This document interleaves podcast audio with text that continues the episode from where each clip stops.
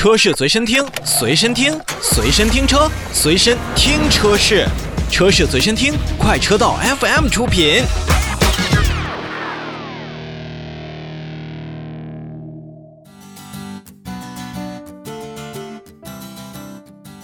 共同关注一组国际快讯。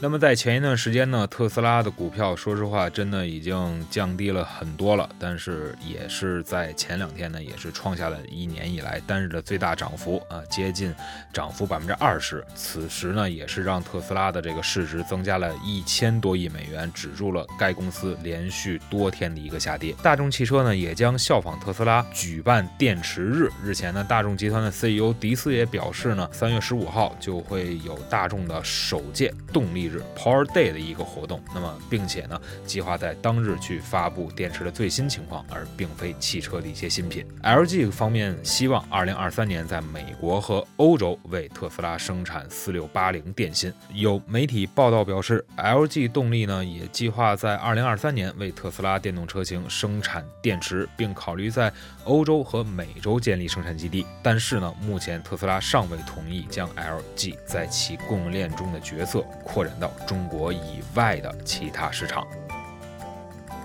因起火风险，起亚在美国召回了三十八万辆汽车。起亚表示将去召回近三十八万辆狮跑以及卡登萨车型，原因是电路问题可能导致发动机舱的失火。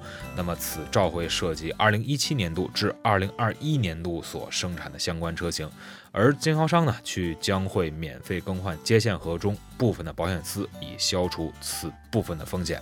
因为刹车灯的故障，日产在北美也是召回了将近有八十五万辆的森特拉车型。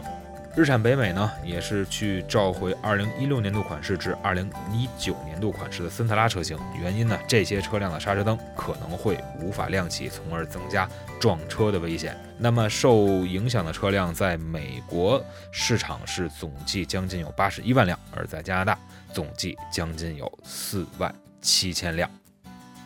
同时，我们要看一看现代和起亚在二零二一年在华销量的预计增长。那么近日呢，现代汽车以及起亚公司所表示，今年在我们国内市场的销量目标是同比增长将近有百分之二十三到八十一点七万台。